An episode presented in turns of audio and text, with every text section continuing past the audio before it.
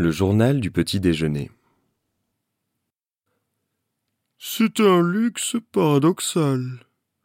Communier avec le monde dans la paix la plus parfaite, dans l'arôme du café.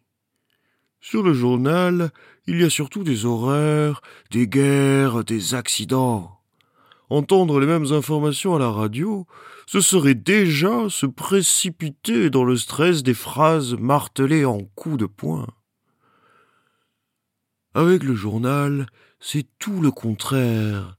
On le déploie tant bien que mal sur la table de la cuisine, entre le grille-pain et le beurrier.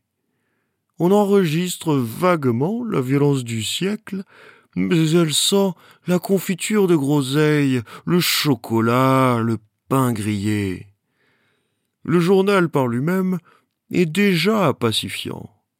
On n'y découvre pas le jour ni la réalité.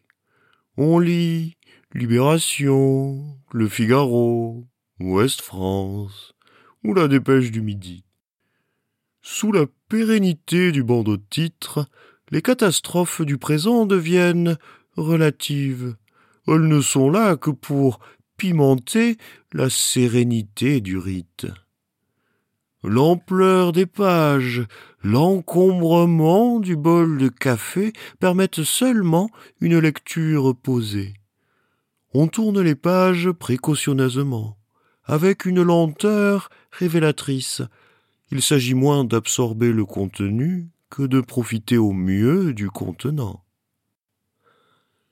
Dans les films, les journaux sont souvent symbolisés par la frénésie des rotatives, les cris surexcités des vendeurs dans la rue.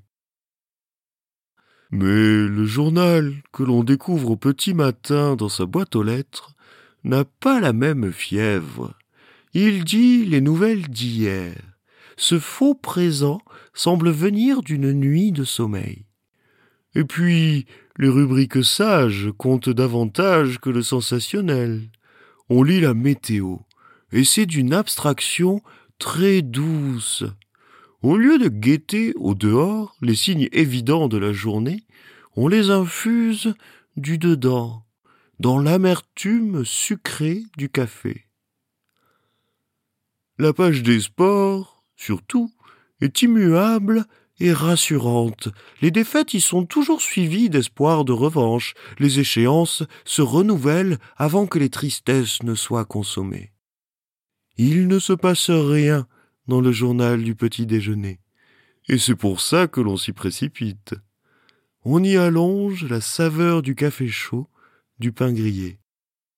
On y lit que le monde se ressemble et que le jour n'est pas pressé de commencer.